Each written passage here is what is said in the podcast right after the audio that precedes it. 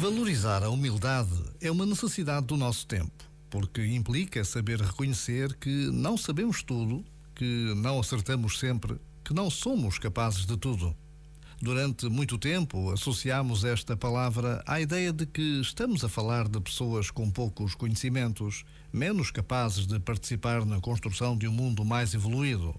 Mas, na verdade, só uma pessoa capaz de reconhecer a importância da humildade será capaz de se tornar mais e melhor.